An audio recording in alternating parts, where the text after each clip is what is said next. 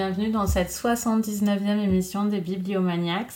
On vous remercie beaucoup pour vos retours enthousiastes sur la 78e émission où nous avons invité Jean Egland. Vous pouvez encore évidemment l'écouter euh, si vous n'avez pas eu le temps. Mais déjà, c'est la nouvelle émission avec un format habituel euh, de moins de 30 minutes. Et on repart sur un rythme hebdomadaire qui nous amènera euh, tout droit jusqu'à l'été. On va parler aujourd'hui du livre de Fleur Vesco chez l'école des loisirs, L'estrange malaventure de Mirella. On a déjà parlé de Fleur Vesco il n'y a pas très longtemps dans une émission jeunesse et justement c'est notre souhait de faire des ponts de temps en temps entre l'émission jeunesse et euh, l'émission principale et on a eu euh, de la part de Claire le conseil de lire ce livre là qui a eu le prix vendredi en 2019 c'est un prix de littérature jeunesse euh, très important et qu'il a eu haut la main, si j'ai bien compris ce que m'a raconté Claire. Donc euh, aujourd'hui, ce n'est pas moi qui vais donner mon avis sur ce livre, je vous donnerai mon coup de cœur en fin d'émission, mais nous aurons les avis de Laure, Amandine et Léo sur L'estrange malaventure de Mirella. Je vous laisse avec elle et on se retrouve pour le coup de cœur. Et c'est Léo qui nous fait le résumé. Euh, le lecteur est prévenu dès le début du livre, il s'agit d'une revisite de la célèbre histoire du joueur de flûte de Hamelin, dont la trame est rappelée très brièvement par Flore Vesco. Flore Vesco qui annonce tout de suite la couleur, le conte tel que nous le connaissons a été fortement édulcoré, et sa version à elle sera bien plus horrible que la bluette à laquelle nous sommes habitués. Nous sommes donc en plein Moyen Âge, plus précisément au XIIIe siècle, dans une petite bourgade du Saint-Empire germanique, Hamelin pour ne pas la nommer, où vit Mirella, une adolescente de 15 ans qui occupe la fonction de porteuse d'eau. Il faut savoir qu'Amelin est géré par un bourgmestre assez fantasque et totalement dépourvu d'empathie, qui, pour améliorer le quotidien des habitants, a notamment eu l'idée, assez géniale, il faut bien le dire, d'installer l'eau courante dans sa ville. Sauf que quand on parle d'eau courante, il faut ici le comprendre au sens propre, puisque le maire a embauché une ribambelle de gamins et d'adolescents, issus de l'hospice, qui passent leur journée à courir dans les rues, avec deux seaux d'eau sur les épaules, pour approvisionner en eau l'ensemble de leurs concitoyens. Mirella mène donc une vie assez misérable et solitaire, euh, d'autant plus que sa chevelure rousse, assez flamboyante, lui vaut d'être traitée de sorcière par certains habitants de la ville. Bref, on ne peut pas dire qu'elle soit très fréquentable, et pourtant, la vie suit son cours, jusqu'au jour où les rats envahissent Hamelin.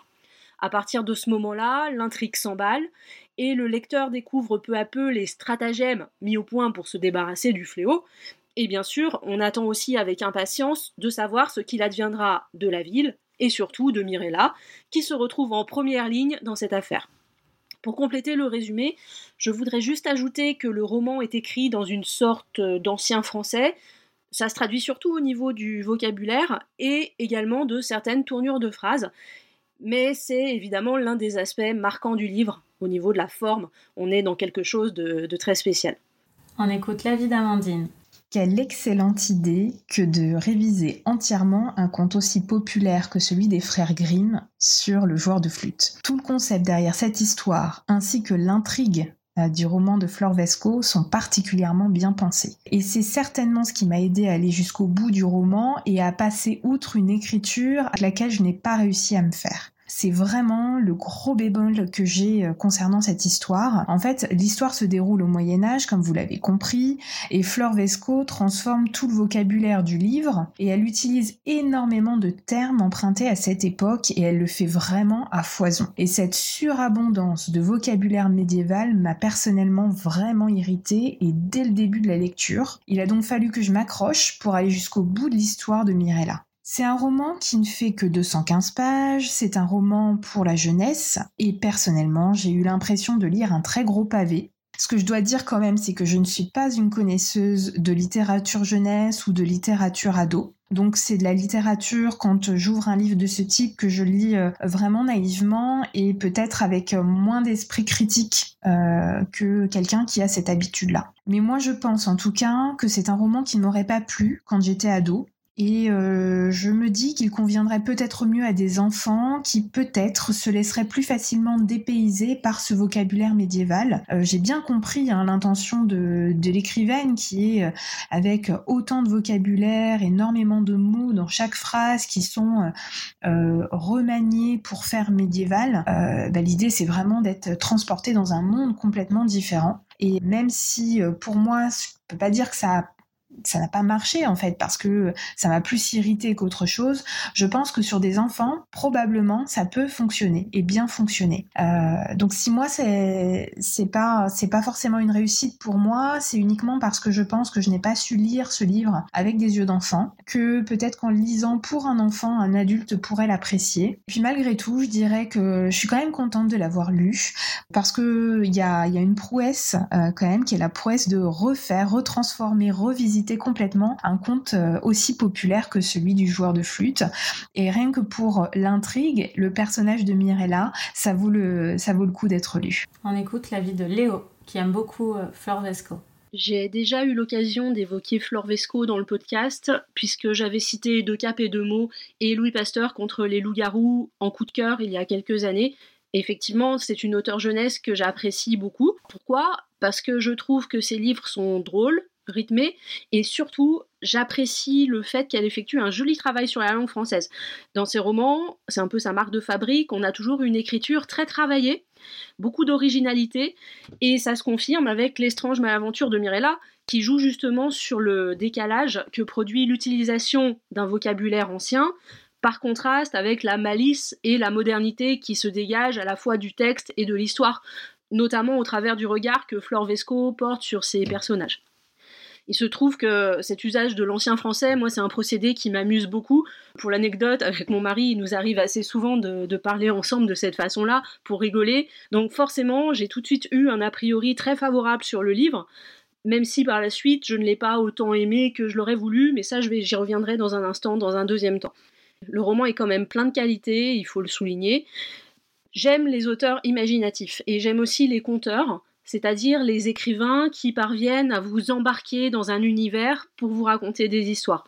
Flore Vesco entre indéniablement dans cette catégorie et elle signe ici un récit plein de fantaisie dans lequel on va croiser notamment un très beau personnage féminin, un personnage volontaire, un personnage indépendant. Mirella est une héroïne très sympathique et là encore, c'est quelque chose de récurrent chez Flore Vesco. Le contexte est séduisant, c'est le Moyen Âge dans toute sa splendeur, avec ses croyances, sa crasse, et aussi une certaine liberté de mœurs, on va dire. J'ai la sensation que le livre est plutôt bien documenté et euh, Flor Vesco s'amuse à jouer avec les clichés de l'époque. On va croiser des lépreux, on va croiser un chirurgien barbier, il va être fait référence à une sorte de danse macabre. Donc on a plein de, choses comme ça qui parsèment le roman et qui font que ben, on a quand même une ambiance moyenâgeuse qui est recréée avec pas mal de succès. Il y a aussi plein de choses très drôles dans L'estrange malaventure de Mirella. Et en même temps, Flore Vesco ne prend jamais ses lecteurs pour des imbéciles. On va avoir à la fois un texte très poétique, très musical, et à côté de ça, des scènes totalement trash, qui sont racontées avec beaucoup de flegme, avec un ton très pince sans rire, que moi, personnellement, j'apprécie vraiment énormément. J'en profite aussi pour signaler que l'intrigue du livre prend une saveur toute particulière en cette année 2020, puisque les rats propage inévitablement une épidémie de peste et que la ville de Hamelin va se retrouver confinée, toute ressemblance avec des événements actuels, etc. etc. Donc il y a beaucoup de choses très positives dans ce roman. Et pourtant, malgré un indéniable plaisir de lecture, c'est un livre qui m'a un petit peu moins plu que les deux que j'ai cités tout à l'heure, qui pour moi avaient vraiment été des coups de cœur. Ici, j'ai trouvé qu'il y avait quelques lourdeurs, des lourdeurs qui rendent le démarrage un petit peu laborieux. Et je pense que c'est en grande partie dû à l'écriture. Le recours à l'ancien français peut sembler un peu artificiel, et le problème c'est que même si c'est très bien fait, je remets absolument pas ça en question, ça contribue aussi à alourdir le rythme, et parfois ça tourne un petit peu trop à l'exercice de style, même si, heureusement, l'auteur ne se prend pas du tout au sérieux, donc ça reste, euh, ça reste quelque chose de drôle, c'est une fantaisie. Après, j'ai quand même beaucoup aimé la mise en place du décor et de l'intrigue, en revanche, je n'ai pas été totalement convaincue par l'évolution de l'histoire sur le dernier tiers du livre. Pour être honnête, je me suis même un petit peu ennuyée et je n'ai pas forcément adhéré au côté fantastique et symbolique de l'histoire. Même s'il y a de belles trouvailles dans le roman, qui est très riche, on tombe quand même dans un récit un petit peu manichéen et à mon avis pas complètement abouti. Pour finir, je me pose réellement la question du public visé par ce livre.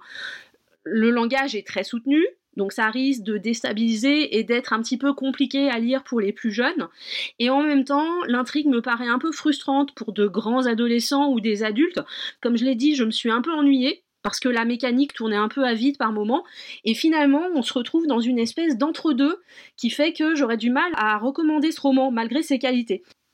En tout cas, ce qui est sûr, c'est qu'il est à conseiller plutôt à des bons lecteurs. Quelqu'un qui aime lire, qui a l'habitude de lire beaucoup, et que cette langue française un petit peu spéciale ne rebutera pas. Pour commencer avec Flore Vesco, moi je recommanderais plutôt De Cap et de Mots ou Louis Pasteur contre les loups-garous, qui à mon sens sont quand même un tout petit peu plus accessibles. La vie de l'or. Je viens d'écouter la vie euh, de Léo et d'Amandine, dont je partage euh, à 90 voire 100% l'avis. Euh, j'ai les mêmes réserves sur, sur ce livre qu'elle. À savoir que euh, certes, c'est une prouesse au, niveau stylistique d'avoir réussi à tenir sur plus de 200 pages cette langue pétrie de, de vocabulaire issu de l'ancien français et moi, ça m'a pas bloqué au début, mais c'est plutôt sur euh, sur la longueur que j'ai j'ai trouvé que ça commençait à devenir un petit peu artificiel, euh, un petit peu lourd. Je n'arrivais pas à vraiment entendre euh, la voix de l'auteur qui me semblait enterré sous des couches et des couches et des couches de style un petit peu préfabriqué. Et ça, ça m'a gêné. La deuxième chose euh, qui m'a euh, un petit peu euh, perturbée, mais ça c'est plus mon, goût personnel qu'autre chose, c'est le personnage de Mirella qui est très sympathique, mais qui est vraiment vraiment trop parfaite pour moi. elle est belle tout en étant en permanence en train de fuir les avances des hommes et de dissimuler à quel point elle est jolie. Elle est intelligente, elle est inventive, elle chante bien euh, confrontée à l'adversité, elle va révéler qu'elle est généreuse, courageuse, qu'elle sait faire preuve euh, d'un leadership qui est proche de, de celui d'une reine. Et pour moi, au bout d'un moment, c'était euh, c'était un petit peu trop. Ça ne m'intéresse plus trop en littérature les personnages qui ne sont qui sont sans défaut euh, et qui n'ont euh, aucune ambiguïté morale, euh, qui sont qui sont voilà des, des super héros. Mais je pense que adolescente, ça ne m'aurait pas posé de problème et que sans doute j'aurais j'aurais adoré Mirella. Alors tout comme Léo et Amandine, je, je me suis posé la question du public cible de, de cet ouvrage. clairement pour moi, il n'est pas du tout destiné aux adultes.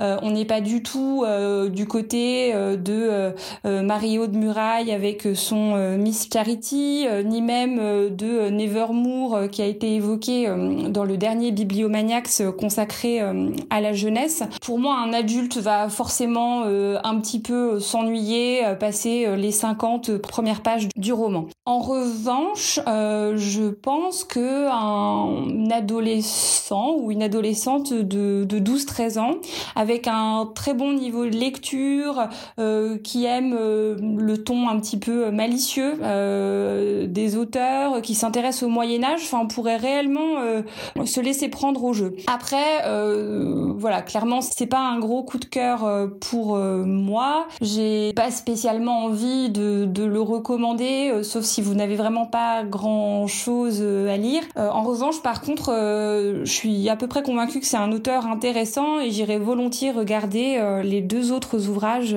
parle Léo. Alors oui, cette semaine, c'est mon coup de cœur.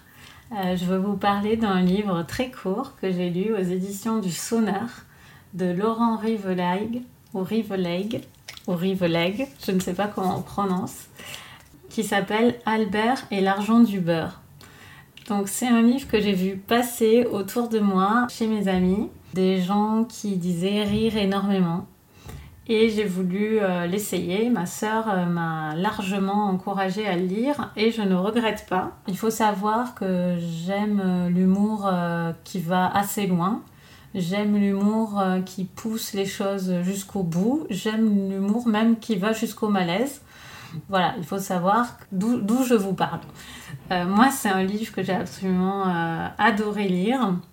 en fait, pour la faire très très courte, parce que vraiment l'histoire tient à peu de choses, C'est un auteur qui se débat dans un récit euh, dont il a perdu tout contrôle, mais euh, tout de même avec une ambition folle. Il se débat pour écrire un grand livre alors que ses personnages le mènent complètement par le bout du nez, n'en font qu'à leur tête.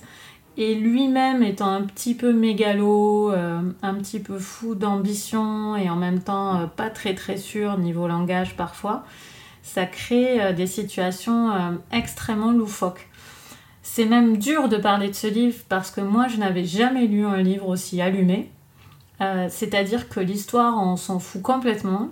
Le concept, par contre, est très important. Et le jeu sur la langue est extrêmement fort, extrêmement fin. Euh, Laurent Rivelec fait vraiment quelque chose que j'adore, puisque je l'avais moi-même euh, testé dans un livre. il utilise des mots comme verbe pour ses dialogues euh, reblochona. Euh, il a plein de mots comme ça, il invente plein de mots pour animer ses dialogues. Et je trouve ça, euh, je trouve ça fantastique, j'adore cette idée et surtout poussé à ce point, c'est-à-dire que dans tout le livre, euh, les dialogues sont, truffés de ces inventions, de ces mots inventés, de ces verbes inventés. Parce que c'est vrai que quand on écrit, souvent on est un peu à court. Les Anglais, par exemple, ils ont le droit de répéter toujours he said, she said, he said, she said. Et c'est pas vu comme quelque chose de, négatif, mais en français, c'est vrai que parfois, euh, répliqua-t-il, affirma-t-elle, euh, annonça-t-elle, lança-t-il. Enfin, on n'a pas. Euh, on, se sent obligé de, faire un éventail énorme. Et lui, il a tellement bien compris qu'il invente tout un tas de mots qui m'ont fait tellement rire.